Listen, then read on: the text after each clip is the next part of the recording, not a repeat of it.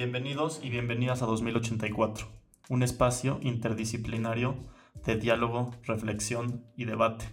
Aquí conversamos alrededor de la tecnología y temas cruciales para el futuro de la humanidad.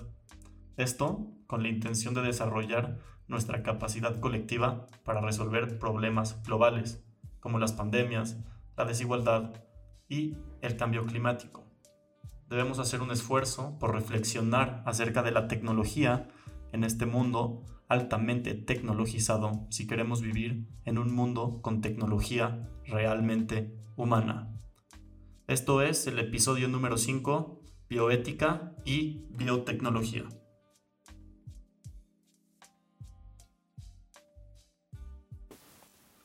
Aquí en 2084, en los últimos meses, hemos estado teniendo conversaciones para tratar de construir un puente que conecta a la ciencia y tecnología con las humanidades. Es por esto que me llena de alegría presentarles a la doctora Jennifer Incapié Sánchez. Es un honor tener la oportunidad de conversar con una de las personas más calificadas al respecto de este puente que conecta a la ciencia con las humanidades.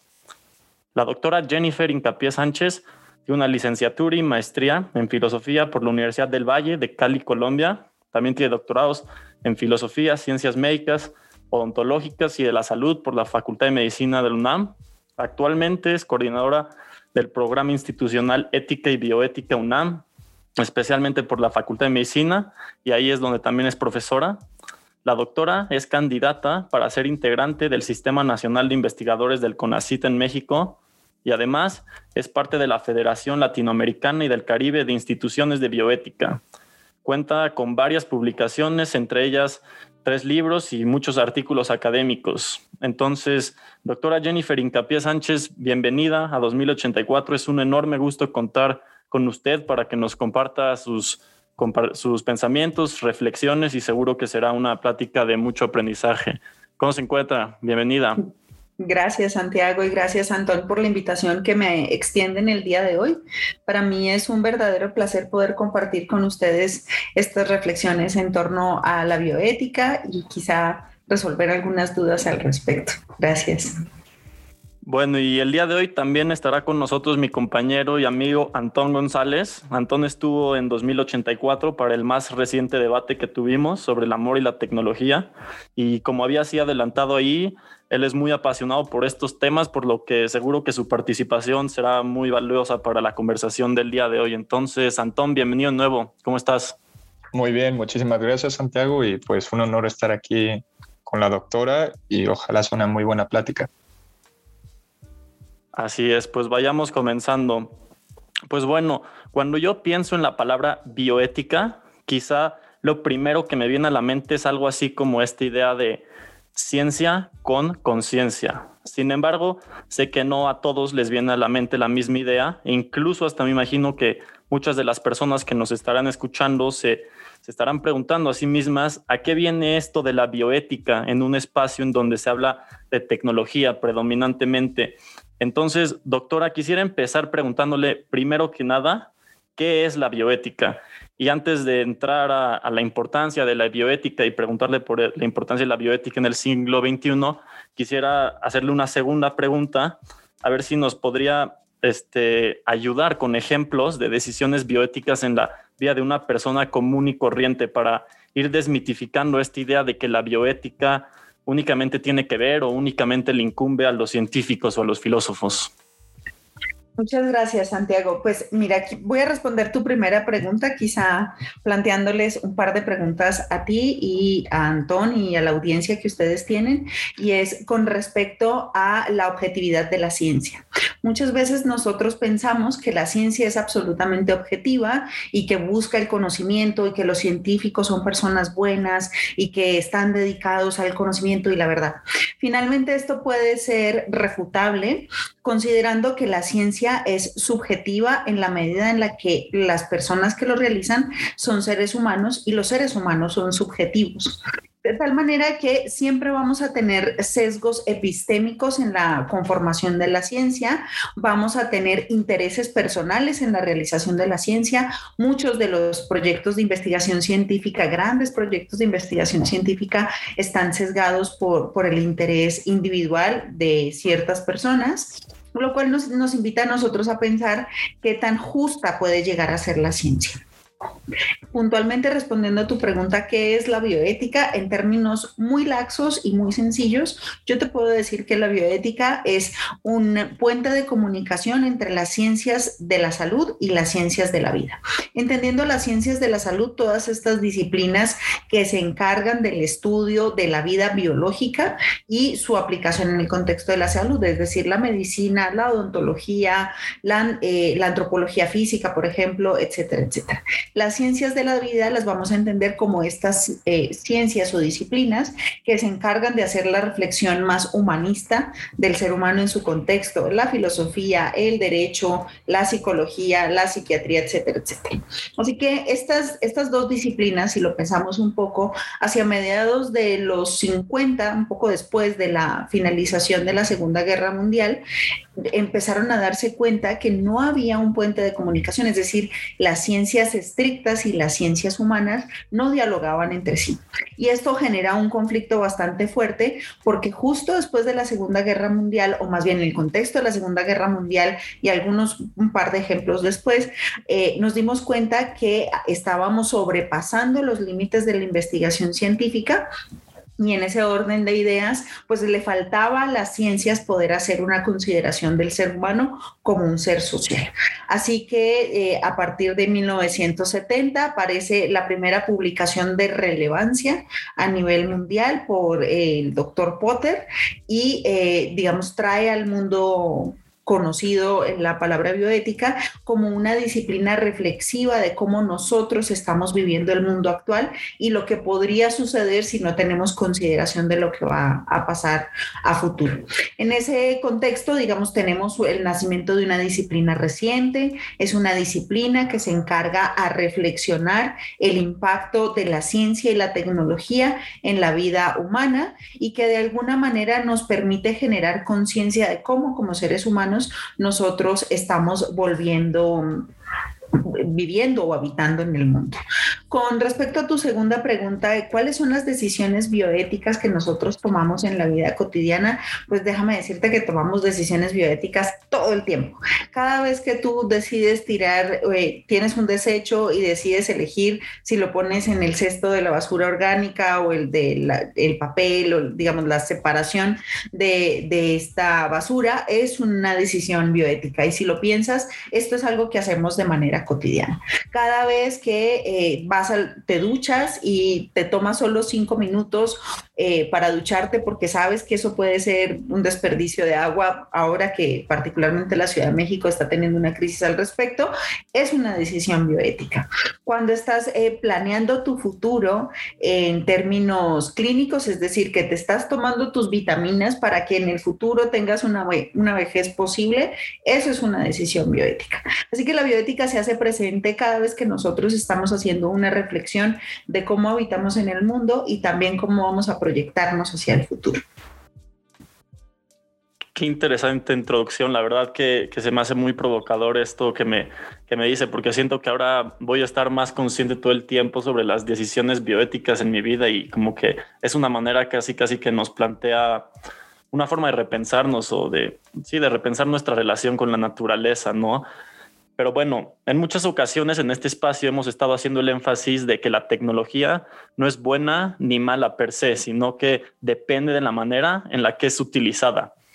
En el matemático y filósofo inglés Bertrand Russell, en sus ensayos titulados Ciencias, Valor y Sociedad, hace una advertencia sobre lo que puede ocurrir si la técnica científica hubiese de mandar sin freno alguno. Incluso dice que el mundo puede llegar a verse sometido a una tiranía de la técnica científica. Me gustaría retomar algunas de las ideas que plantean estos ensayos porque se conectan mucho con esto, esta respuesta que nos dio a la hora de que le pregunté qué es la bioética. Entonces dice Bernard Russell, el amor del conocimiento al cual se debe el crecimiento de la ciencia es en sí mismo el producto de un doble impulso. Podemos buscar el conocimiento de un objeto porque amamos al objeto en sí o porque deseamos tener poder sobre el objeto. El primer impulso conduce al tipo de conocimiento contemplativo, el segundo al tipo práctico. En el desarrollo de la ciencia, el impulso poder ha prevalecido cada vez más sobre el impulso amor. Se puede resumir este desarrollo interno de la ciencia como el paso de la contemplación a la manipulación. La ciencia, en sus comienzos, fue debida a hombres que tenían amor por el mundo. Percibían la belleza de las estrellas del mar, de los vientos y de las montañas. Porque amaban todas esas cosas, sus pensamientos se ocupaban de ellas y deseaban entenderlas más íntimamente que lo que la mera contemplación exterior hacía posible. El mundo es un fuego siempre vivo, decía Heráclito. Heráclito y los demás filósofos jónicos, de los que vino el primer impulso hacia el conocimiento científico, sintieron la extraña belleza del mundo casi como una locura en la sangre. Eran hombres de un intelecto titánicamente apasionado y de la intensidad de su pasión intelectual se ha derivado todo el movimiento del mundo moderno. Pero paso a paso, a medida que la ciencia se fue desarrollando, el impulso amor ha sido contrariado, mientras el impulso poder ha usurpado gradualmente el mando en virtud de su éxito no previsto. El amante de la naturaleza ha sido burlado. El tirano de la naturaleza ha sido recompensado. El hombre práctico, dominado por el impulso poder, se está consolidando como el tirano de la naturaleza. ¿Qué importa, dice el hombre práctico, que el mundo exterior exista si yo puedo obligarle a comportarse según mis deseos? Así, la ciencia, que comenzó siendo la persecución de la verdad, se está haciendo incompatible con la veracidad. El poder no es uno de los fines de la vida, sino meramente un medio para otros fines. Y hasta que los hombres tengan presente los fines a que el poder debiera servir, la ciencia no hará lo que es capaz para procurar la buena vida. La técnica científica si ha de enriquecer la vida humana, no debe rebasar a los fines a que sirve. Entonces, a raíz de estas reflexiones del filósofo y matemático inglés del siglo XX, Bernard Russell, quisiera hacerle un par de preguntas más, doctora. Primero que nada, ahora sí, ¿cuál es el papel de la bioética en el siglo XXI? ¿Por qué es tan importante la bioética del siglo XXI? Pero además, ¿qué importa que el mundo exterior exista si podemos obligarle a comportarse según nuestros deseos. Esta pregunta fue planteada por este filósofo en 1931 en estos ensayos que mencionaba. Sin embargo, hoy existe algo como el CRISPR, de lo cual seguro hablaremos más adelante. Entonces, le cedo la palabra, por favor. Muchas gracias. Yo quisiera, Santiago, antes de, atender la respuesta a tu pregunta, quisiera mencionar dos cosas importantes, ¿no?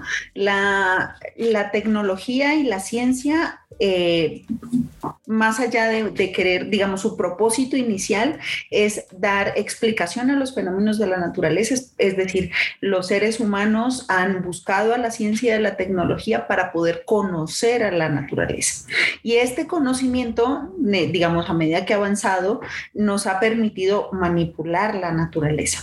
Y entonces, en el momento en el que nosotros dejamos de, sopesar los riesgos a futuro, es donde la bioética tendría como elementos para decirnos. Creo que el gran error que podría suceder para nosotros, tal como tú lo estás diciendo, o más bien como lo leíste según las reflexiones de Russell, es que la al intentar dominar la naturaleza a través de la ciencia y de la tecnología, se nos desdibuja la reflexión acerca de que la ciencia y la tecnología son simples herramientas para conocer el mundo. más bien no somos nosotros los, no es nuestro instrumento dominador para conocer el mundo. ¿Me explico? Es decir, no es, no es sensato que el día de hoy las personas dependan de su teléfono móvil para poder comunicarse. ¿no? No es sensato que el día de hoy dependamos únicamente de las videoconferencias para poder tener una interacción humana por culpa de un virus que no hemos podido controlar, ¿no? Nosotros debemos entender que estas son herramientas para nosotros poder sentirnos de manera adecuada, pero no dejarnos dominar por ellos. Entonces, cuando, la, cuando los estados o los gobiernos intentan hacer uso de la ciencia y la tecnología para dominación de sus, de sus pueblos, digamos, se tergiversa esta percepción de la, de la ciencia. Ahora sí, respondiendo un poco a tu pregunta acerca de cuál es el papel de la bioética en el siglo XXI, pues déjame decirte que es sumamente importante, tiene un gran papel porque no tiene solamente aparición la bioética en el contexto de la reflexión de los ecosistemas o de nuestro entorno, sino que también tiene una forma de aparecer en el contexto sanitario es decir, cada vez que una persona ha ido a un hospital o ha asistido con un médico, todas estas, todas estas interacciones desde el, los, el contexto clínico se establecen en función de la reflexión de la bioética. Voy a decirte por qué. Cada vez que tú vas donde el médico, tu médico se presenta y te dice, hola, buenas tardes, Santiago, yo soy Jennifer Incapié, voy a ser tu médico y voy a auscultarte, ¿no? Te voy a revisar. En ese momento, el médico lo que está haciendo es establecer algo que se le conoce como la relación médico-paciente y de paso está estableciendo también algo que se conoce como el consentimiento informado, nociones que vienen eh, netamente de la reflexión bioética y que por supuesto se han nutrido mucho con la ética médica. Estas consideraciones permiten que los pacientes de alguna manera también se empoderen.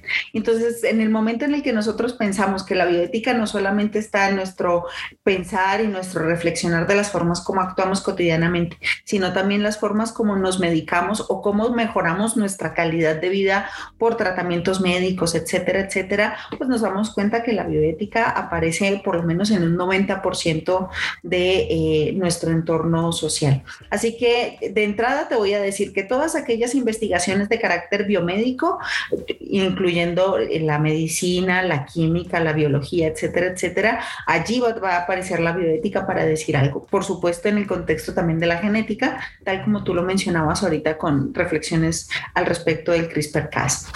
Y cuando tú me preguntas la misma pregunta que se hace Bertrand Russell, me parece a mí un poco atrevido intentar responderle a Sir Bertrand Russell algo tan complejo. Pues pero voy a intentar decir cualquier cosa, espero no decepcionarlos al respecto. Eh, si el mundo exterior no existe, más bien si yo siento que tengo toda la capacidad para dominar el mundo exterior según mis deseos, pues básicamente mi, mi circunstancia, mi habitar en el mundo va perdiendo validez porque pierdo las ilusiones. ¿Sí? Cada día nosotros nos despertamos y hacemos cosas nuevas o seguimos haciendo las mismas cosas cotidianas porque esperamos a futuro tener un resultado en particular, ¿no? Es decir, esta reflexión bioética de mm, voy a tirar el, eh, mi, mi desecho en el bote adecuado de basura está, digamos, ligado a una reflexión a futuro de lo que tú esperas que el mundo sea para ti. Eh, si tú ya tuvieras eso dominado o si ya lo tuviéramos dominado, podríamos resolver ese problema de manera inmediata y entonces ni siquiera estarías proyectándote cómo tus acciones afectan en el futuro. Creo que no tendría sentido la practicidad en el hombre si el mundo exterior estuviera solo para la respuesta de los deseos del hombre. Y eso considerando que los deseos de, este hombre que del que estamos hablando fueran deseos sensatos. Pero piensa también que el sentido común es, es el menos común de todos los sentidos. No existe tal sentido común. Y aquello que me place a mí o aquellos que son mis deseos, pues podría estar afectando a los demás. Entonces, imagínate que la naturaleza estuviera allí para, su, para complacer los deseos de alguien que tiene una intención de afectar al resto del mundo. No, no, no, tiene, no tiene sensatez. Creo que esa sería una respuesta, no la mejor, pero creo que esa podría ser una posible respuesta. Me parece una muy interesante respuesta. La verdad, nada, se me olvidó decir al principio para nuestra audiencia que, que la doctora Jennifer Incapié Sánchez también nos va a compartir unas diapositivas que pondré el link en, en nuestro episodio para aquellos que estén interesados. Así que ahora vamos con Antón. Ilumínanos, Antón. Sí, muchas gracias, Santiago. Pues a mí me gustaría plantearle otras preguntas, también más o menos continuando esto de la bioética en el siglo XXI y metiéndonos un poco más a las biotecnologías del siglo XXI. Y pues yo creo que la búsqueda del mejoramiento de la raza humana es un deseo que existe desde toda la historia, lo hemos visto en la época de los filósofos griegos como Aristóteles y Platón. Sobre todo hay un, hay un mito en el que escribe Platón en la República, en el libro 3, que se llama El mito de los metales, en el que divide a su población en tres metales, una basados en su profesión. Bueno, y, y los metales son según el, el alma que ellos tienen. Entonces está el oro, la plata y el bronce. Lo que es, es medio autoritario esto y lo que él plantea es que una persona que es perteneciente a la clase oro tiene que tener un cónyuge que sea igual de del mismo metal para tener a un hijo que sea el mismo metal. Pero él se da cuenta que la herencia no siempre sucede así. Él se da cuenta que también hay veces que un bronce con un bronce puede ser que acabe con un hijo que sea oro. Y él espera estudiar a los niños mientras van creciendo para irlos ordenando en su clase de metal a la que se refiere. Y este deseo, de igual manera, dos mil años adelante, se vio reflejado en el siglo XIX, se crea el término de la eugenesia y consigo sembró el inicio de la Segunda Guerra Mundial. Entonces, inclusive nosotros como personas buscamos una pareja que no sea solamente que nos atraiga por sus sentimientos, pero ya el momento que pensamos tener un hijo, queremos alguien que sea un buen padre o madre para que el futuro de nuestros hijos sea mejor. Y ahora existen estos métodos en el que no solo tenemos que escoger a nuestro cónyuge, pero podemos de misma manera manipular el embrión o al hijo para que su genoma sea mejor, entre comillas. Entonces aquí es donde le pregunto a la doctora Jennifer, ¿cómo crees que las biotecnologías impacten las decisiones futuras de la gente respecto a la manipulación genética? ¿Y cuál es tu opinión respecto a la manipulación genética, sobre todo de nuestra especie? ¿Y crees que de alguna manera la bioética logre frenar estas tecnologías para que siga, un camino correcto? Muchas gracias. Qué preguntas tan interesantes me has puesto, Antón, y que es un gran reto responder esto que me estás planteando. Eh, he de decirte que la eugenesia, por supuesto que, Platón te lo está planteando a través de este mito, pero ya existía de manera práctica entre los griegos, ¿no? Aquellos niños que nacían con discapacidades eran lanzados por, eh, por el abismo, pues porque no servían para ser parte de la, de la sociedad griega.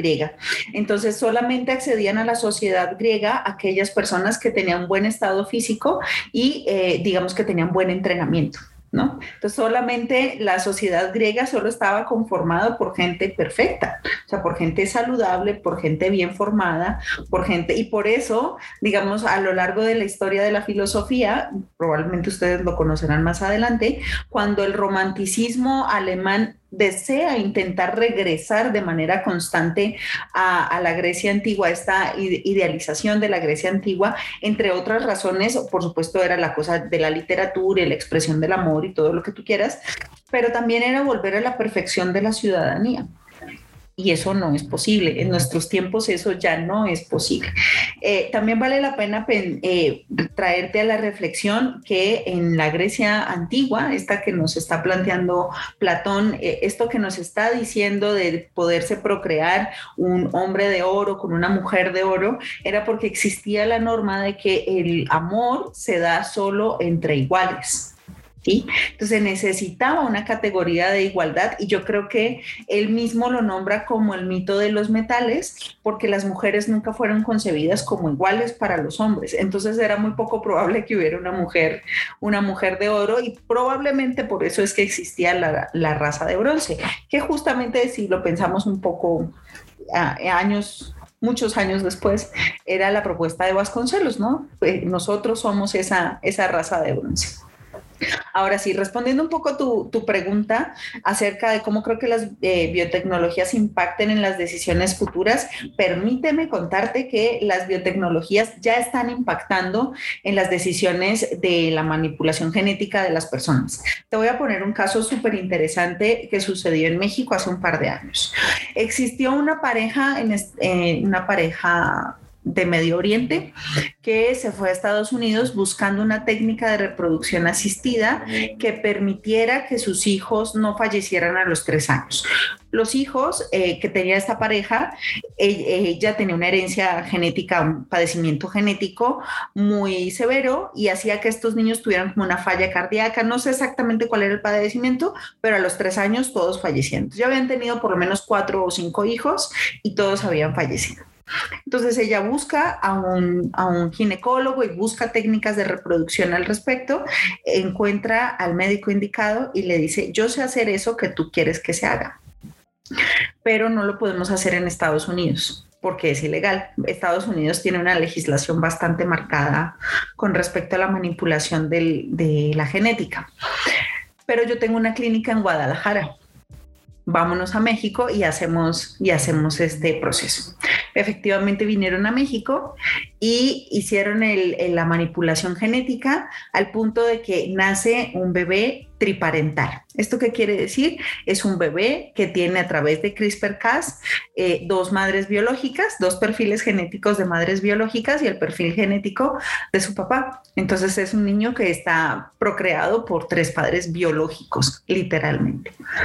Eso desató todo un escándalo a nivel internacional. La Comisión Nacional de Bioética Mexicana, por supuesto, que participó en, los debates que se hicieron al respecto, cómo es posible, eh, las personas que están como más llegadas al discurso de lo religioso, cómo es posible cambiar los planes de Dios y los designios del Señor. Si Dios tiene para que esos niños nazcan así es porque así lo quiere, pero también estaban las personas que son más de corte transhumanista, que es decir, que necesitan necesitamos mejorar la raza humana, necesitamos mejorarnos a nosotros mismos y necesitamos por lo menos pues tener, esta madre tiene derecho a tener hijos que no se le mueran, ¿no? Así que eso ya está sucediendo, ¿no? Si tú lo piensas también un poco, un poco más adelantado, un par de años después, esto fue en el 2019 aprox, eh, se dio el Congreso Mundial de Bioética que estaba específicamente pensado para hacer reflexión en torno a la manipulación genética y en este Congreso que se dio en la India, una cosa súper histórica y se van a divertir mucho con esto, no está divertido, pero está, sí está divertido. Sale el doctor He, un, médico chino, 37 años más o menos debe tener ahorita, y entonces en, su presentación él iba a mostrar los avances de un proyecto de investigación que él estaba haciendo con relación a la manipulación genética. Este, pone un video en YouTube y entonces sale él explicando que él manipuló el genoma de familias que estaban esperando bebés eh, gemelos, pero que tenían SIDA. Y entonces lo que hizo él es una vez, o sea, con embriones humanos, modificó genéticamente para que estas personas, o sea, estos bebés que iban a nacer, fueran resistentes al virus de inmunodeficiencia adquirida.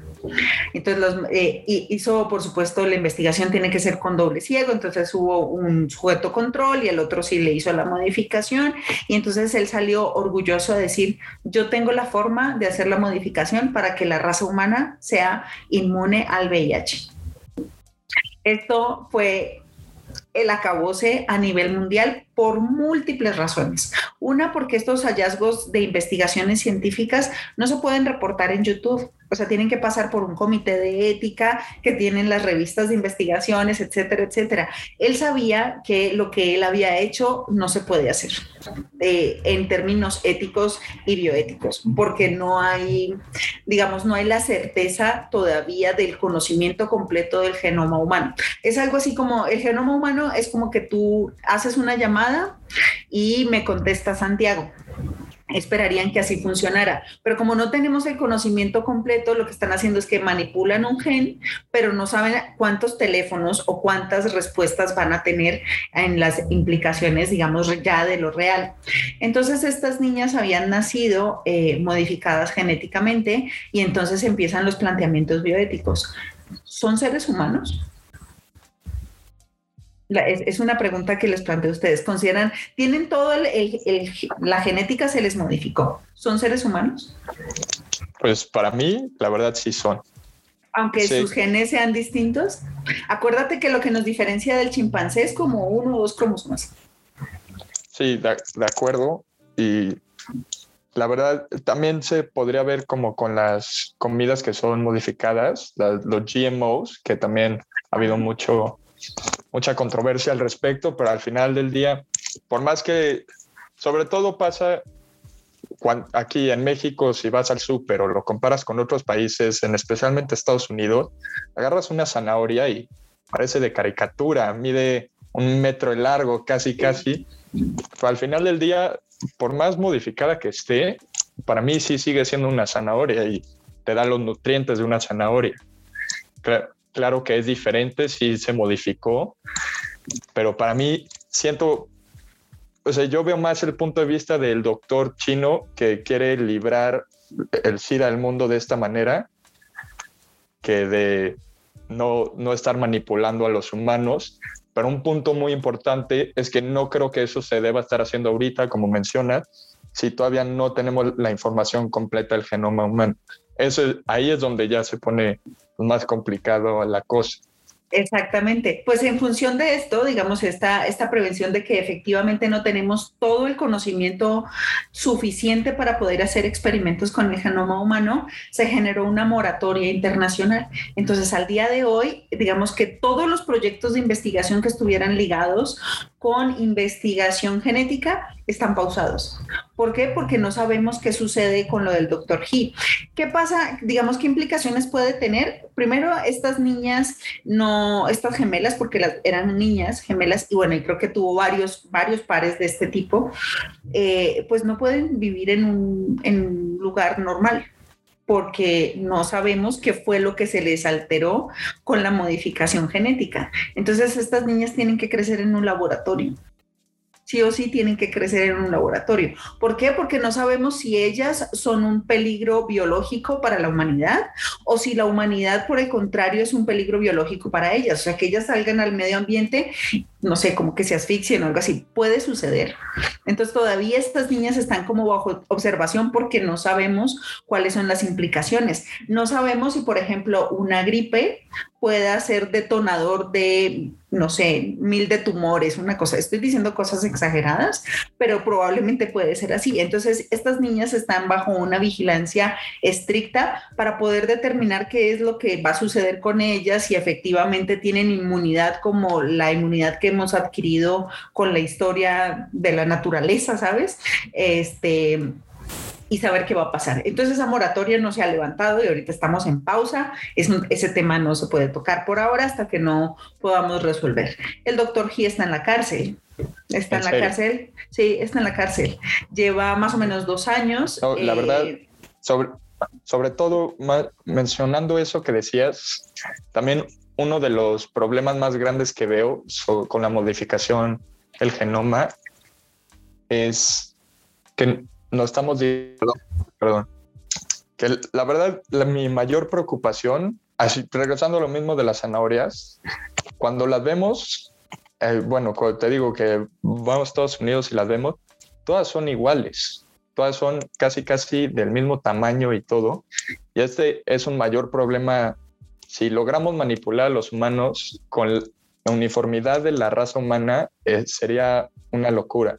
Imagínate ahorita, justo con la pandemia, imagínate que todos somos susceptibles a morirnos de COVID, se hubiera extinguido la raza humana. Y hay, sí hay muchos dilemas sobre esto y no sé, es, es muy complicado, es más fácil no modificarnos, la verdad, pero al mismo tiempo siento que trae mucha, muchos beneficios.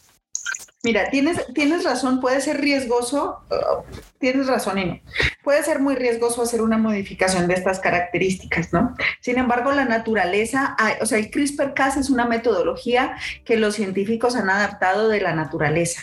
El CRISPR-Cas es una metodología que emplean las plantas para adaptarse a sus medios de vivencia, ¿no? Así que es algo, o sea, normalmente los seres vivos hacen ese tipo de cambios. Nosotros lo hacemos. Cuando tú mencionabas que nosotros tenemos la posibilidad de elegir a nuestro cónyuge para poder tener familia, etcétera, etcétera, lo que estás haciendo es una manipulación genética. Si tú no quisieras tener manipulación genética, pues simplemente te juntabas con los de tu familia o con tu hermana y entonces sería bastante complicado, aunque aún así habría recombinación genética.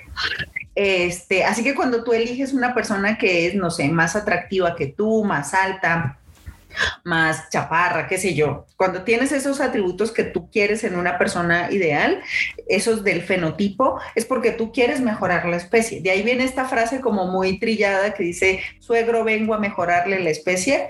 Eh, no es broma, es real, es, es real. Así que, digamos, de manera natural la estamos haciendo, ¿no? Y gracias a esas modificaciones genéticas que nosotros hemos hecho, digamos, sin intervención científica al respecto, pues hemos podido lograr eh, tener sociedades como la que tenemos actualmente, ¿no? Una sociedad mexicana plena de mestizaje, en donde en Sonora, por ejemplo, las mujeres son altísimas, pero, ah, pero son mexicanos, pues sí, pero tenemos al lado Estados Unidos, ¿cómo le, cómo le vamos a hacer, no? Sí hay mestizaje y sí hay estas combinaciones genéticas. Con respecto a tu segunda pregunta, donde me decías que si la bioética lograra, logrará frenar las tecnologías, te voy a, creo que es importante aclarar una cosa súper importante. Si bien la bioética nos exige a nosotros hacer una reflexión sobre las implicaciones que los avances biotecnológicos tienen en la sociedad, más allá de limitarlos, los hace más justos. ¿sí? En este momento, bueno, en el 2005 se generó una Declaración Universal sobre Bioética y Derechos Humanos por la UNESCO. Es decir, es una reflexión que sí hay que hacer, la tecnología está allí, no se frena, pero sí se plantea desde el inicio en términos más justos. Entonces, si ustedes un día desean plantear un proyecto de investigación biomédica con implicaciones en seres humanos, lo más probable es que su proyecto de investigación pase por la revisión de un comité de ética. Y ese comité de ética les, los va a molestar un montón porque somos súper hartos.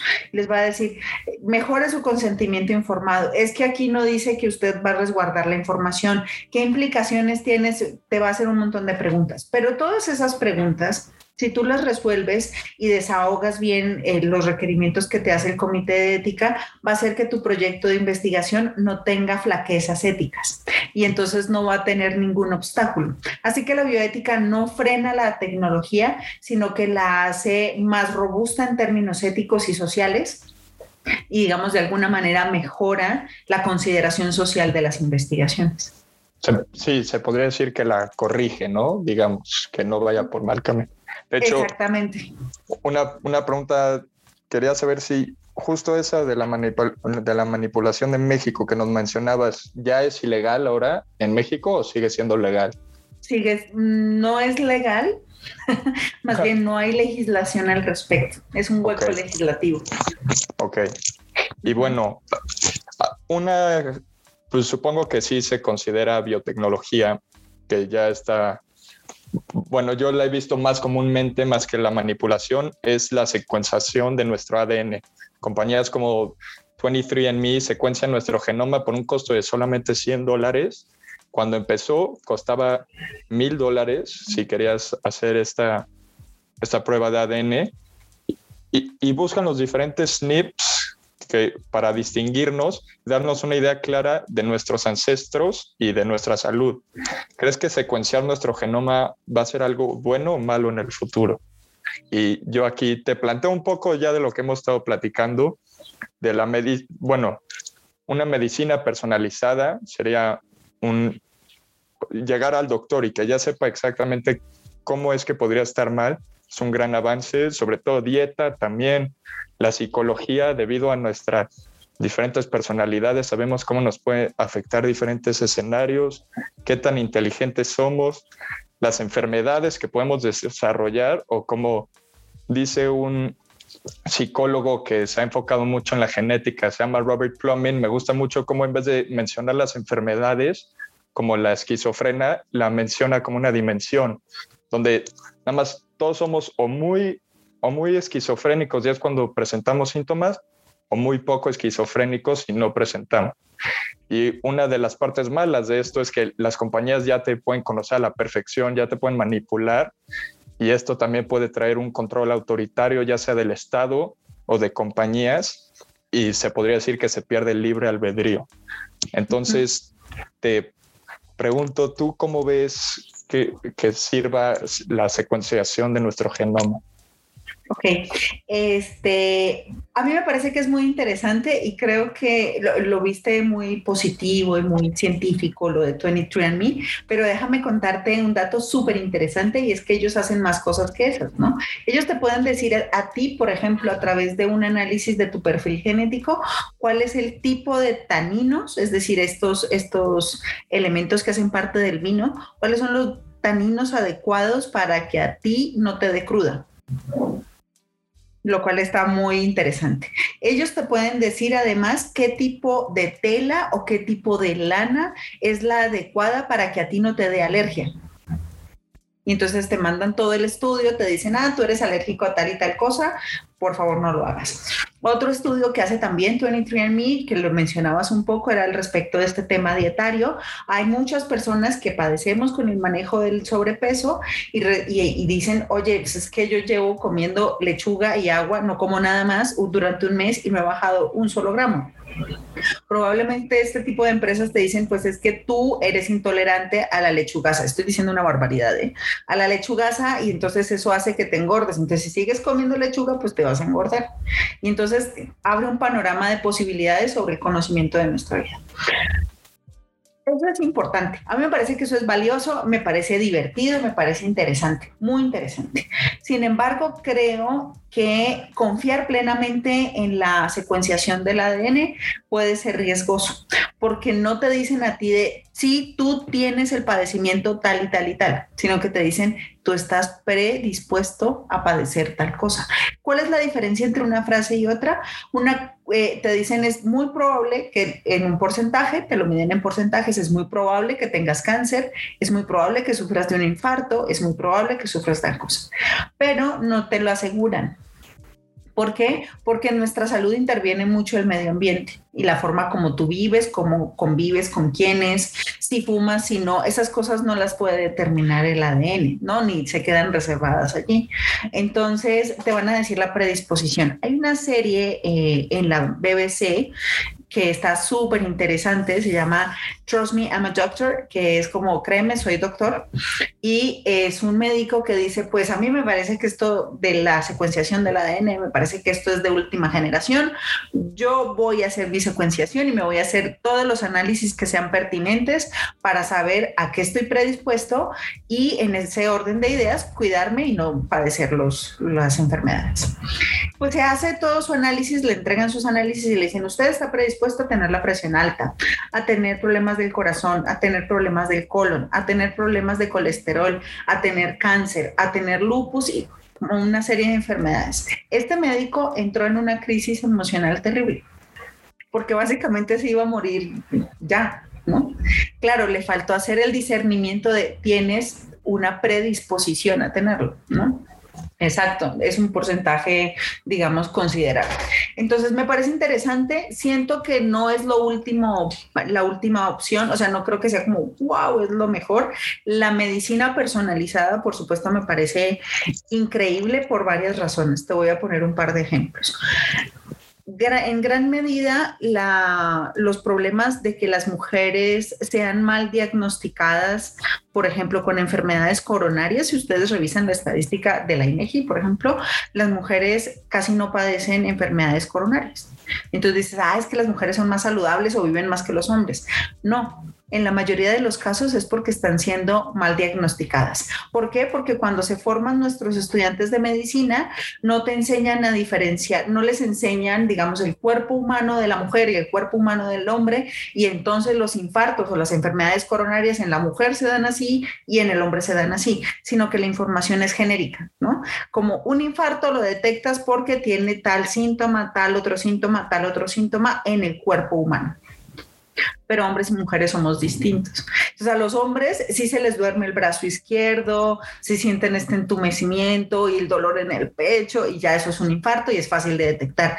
En las mujeres no les da así se da de otra manera, la sintomatología es distinta. Entonces sí sería muy bueno tener una reflexión de una medicina personalizada, porque no solamente tomaría en consideración este tipo de cosas como el género y demás, sino tomaría en consideración cuál es tu ambiente para saber qué es lo que efectivamente te está afectando, ¿no? Muchas veces eh, en la medicina regular no se toman en cuenta estos contextos y entonces es muy difícil diagnosticar de manera adecuada y en función de eso dar un tratamiento, un tratamiento correcto me parece que también es riesgoso el tema de la secuenciación, dependiendo de los intereses que se tengan. 23andMe ofrece estas posibilidades que tú presentaste que me parecen muy positivas. También están las divertidas que te decía de los taninos y eso que me parece también genial. Sin embargo, cuando tú por 100 dólares eh, estás pagando que ellos te hagan la secuenciación, normalmente nosotros no leemos la letra chiquita y decimos sí, aceptar, aceptar, aceptar. entonces ya te mandan tu kit, tú te tomas con el hisopo tu muestra biológica, la mandas, ya está pagado el envío de FedEx y luego te llega tu correo electrónico. Eso que le diste aceptar, aceptar, aceptar es que 23andMe puede hacer uso de tu información genética para investigación, para comercializar, así como cuando vas a comprar algo a una tienda y te dicen, nos da sus datos personales y tú dices, bueno, sí, para la compra sí, sí, claro, mi correo electrónico es tal y mi número telefónico es tal y mi dirección es tal y luego empiezan a llamarte estafadores, a robarte o a decirte, tengo a tu hija secuestrada y tú ni hijas tienes sucede exactamente lo mismo. La mm, Finlandia es un caso muy interesante de este tema. Finlandia para el 2015 tenía secuenciado las tres cuartas partes de su población. Es decir, casi toda la población estaba genotipada. Y eso permitió encontrar, por ejemplo, que la población finlandesa, claro, Finlandia es un país súper chiquito y es una población muy pequeña, pero es, es, es muy interesante lo que se logró. Eh, lograron detectar que la población finlandesa tiene predisposición al Alzheimer. Y entonces, en función de esto, digamos, la medicina, la salud pública de Finlandia, pues puede empezar a hacer cosas para prevenir el Alzheimer, etcétera, etcétera. Y eso estaba súper bien y era es un país de vanguardia y todo lo que ustedes crean. El año pasado, no, en el 2019 se filtró la base de datos genética de Finlandia y está corriendo por internet. O sea, quien, quien quiera acceder a esto paga unos cuantos dólares y accede a la información genética de los finlandeses. Tú lo decías que es muy complejo cuando las empresas quieren hacer dominación al respecto, sobre todo las empresas aseguradoras. Tú quieres comprar un seguro, de salud o de gastos médicos mayores y te van a decir, ah, pero tú tienes predisposición a la diabetes eso no te lo vamos a cubrir porque tu perfil genético lo dice. Y entonces, claro, se vuelve un súper negocio para ellos, pero nosotros como pacientes quedamos, digamos, desprotegidos de este contexto. Entonces, sí creo que es bueno. No es la última opción, o sea, hay, hay, que tomar en consideración que no es, digamos, definitorio todo lo que te diga el ADN, sino que te dice que hay unas predisposiciones. Este, hay que tomarlo con calma y con mucha seriedad, sobre todo en el manejo de los datos personales. Oh, sí, sobre todo esto, esto último que mencionas de la discriminación genética, digamos, y la verdad quisiera este, reconocer una película muy buena de los noventas, ya creo que es del 97, que se llama Gattaca, que justo es, habla de esto, cómo hay un, es como una academia para astronautas en la que solo aceptan a los astronautas que de chiquitos fueron manipulados genéticamente seleccionaban al mejor embrión, luego los manipulaban para de esta manera ya escogerles el futuro antes de nacer. Y solamente ellos pueden entrar y platicar sobre cómo un humano normal que no fue manipulado trata de entrar a, la academia y pues no le quiero arruinar a la, al público el resto de la película, pero eh, es nada más ver qué tanto se puede ser un humano contra un humano alterado.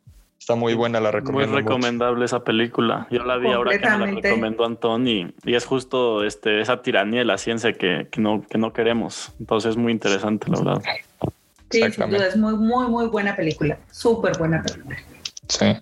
Y, y, bueno, para acabar, yo creo que el tema pues, más central de todo este, de estos últimos, bueno, este último año ha sido el COVID. Y quisiera que nos platiques, ¿qué le dices a la gente que no piensa vacunarse contra el COVID? Eh, oh my God, es una... Me has puesto un reto muy grande, más grande que los anteriores. Eh, vacunarse es va en el mismo camino de porque usamos cubrebocas. O sea, el cubrebocas no es para protegerme a mí solamente, es para proteger a los demás, ¿no? Si yo salgo a la calle ahora, yo no sé si yo estoy, soy COVID positiva y estoy siendo asintomática, lo cual es completamente factible, ¿no? Entonces me pongo el cubrebocas porque me estoy protegiendo a mí, pero también estoy protegiendo a los demás. Vacunarse es un acto de responsabilidad. Esta duda que la gente, o sea, estos argumentos que la gente está dando como, es que eh, no hicieron la investigación suficiente y cómo es posible que en un proceso que dura exactamente 12 años van a reducirlo a casi 7 meses y entonces ya tenemos vacuna. Esos 12 años que se emplean de manera regular en el, en el, desarrollo de medicamentos o en el desarrollo de equipos médicos para su implementación en salud es porque gran parte de esos 12 años son procesos administrativos la metodología con la que se desarrollan las vacunas a nivel mundial es algo que está muy estudiado, que está muy bien reflexionado, que es algo, digamos, metodológico, consecutivo, que se ha hecho durante, que se tiene mucha experiencia en el área. ¿No? Se logró una vacuna tan pronto porque el estado de emergencia sanitario es grave.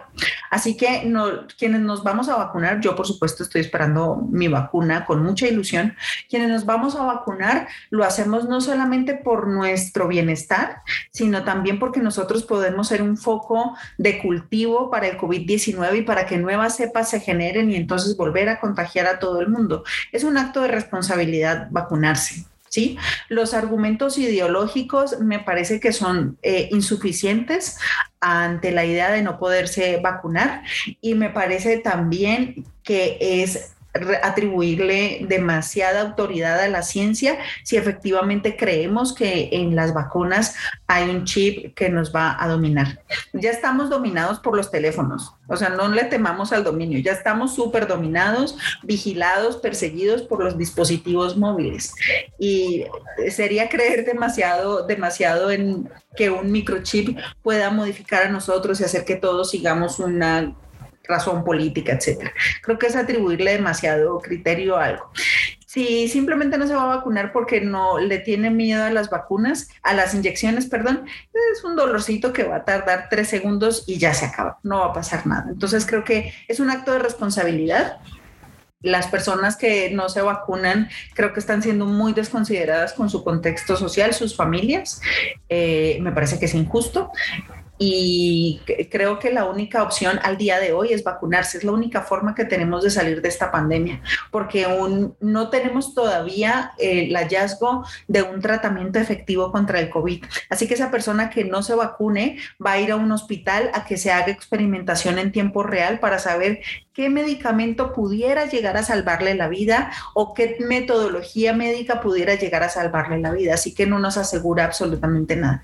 La vacuna y, digamos, el autocuidado de lavarnos las manos, tener sana distancia y demás, es lo único que en este momento nos va a sacar de la incertidumbre médica que estamos viviendo a nivel global. Pues sí, la verdad estoy completamente de acuerdo y yo sí le pediría a todo el público que te escuche, Santiago, que por favor se vacune, la verdad, para ya salir de esto. Sí, así es. Sí, así es. Pues ya para darles nada más mi, conclusión y, que ustedes nos compartan este, sus pensamientos ya para concluir, este, quisiera compartir una frase que me compartió Antón hace unas semanas y, y se me hace muy fuerte, entonces la quisiera usar para cerrar. Este, creo que viene de un libro que se llama The Gene de Siddhartha Mukherjee, si lo estoy pronunciando bien. Y dice, Mukherjee, y dice así, cuando se descubre una fuente de poder, el hombre siempre recurre a ella. La ciencia de la herencia pronto proporcionará poder en una escala estupenda y en algunos países, en un futuro no muy distante, ese poder se aplicará para controlar la composición de una nación. Completamente de acuerdo. Es, pero les daba el ejemplo al inicio de nuestro diálogo. Ya habíamos hecho en Grecia antigua, ya se había hecho eugenesia para tener una sociedad perfecta. Y por supuesto que lo que querían dominar era la perfección de, esta gran Grecia que existió en su momento. Y sí, seguramente si nosotros permitimos que la, que la edición genética siga progresando, por supuesto que se va a utilizar para, para dominar las sociedades, digamos que en un primer momento pensado para la mejora de la calidad de vida de los seres humanos y prolongar su, su vida en la Tierra. Habría que ver qué implicaciones políticas tiene eso. Sí, claro. La verdad, como dice Jennifer, hemos mencionado varios puntos sobre esto. Sobre todo, pues bueno, hay, hay una serie en Netflix también que me gusta mucho que se llama Unnatural Selection y en, o Selección No Natural. Y en esta hay, un dilema en el que quieren manipular a unas ratas, si mal no recuerdo, de, Nueva Zelanda, que son que la estaba matando una plaga y entonces llega con la población un, un médico a decirles como, bueno, un doctor, oigan, es que tenemos la opción de que no se mueran las ratas, que las necesitamos para matar estos otros insectos, quién sabe qué, y es el dilema ético sobre manipularlo o no. Y ahora estamos llegando a un punto en el que, como ya mencionó Jennifer hace rato, el punto de Finlandia, donde en el 2015 ya se secuenció todo el genoma humano y en el 2019 se filtró toda esa información, pues no falta mucho para que llegue otro, otro Hitler, pero más avanzado, la verdad. Y ojalá no sea el caso. Sí, yo te voy a poner un ejemplo súper sencillo, solo como para que lo tengan presente. Cuando se dio la epidemia del Zika, que se dio en Brasil, que estaba provocado por, o sea, que daba el chikungunya y demás, etcétera, etcétera, este, que se dio en Brasil y que afectó a un montón de personas y que nacían niños con hidrocefalia, etcétera.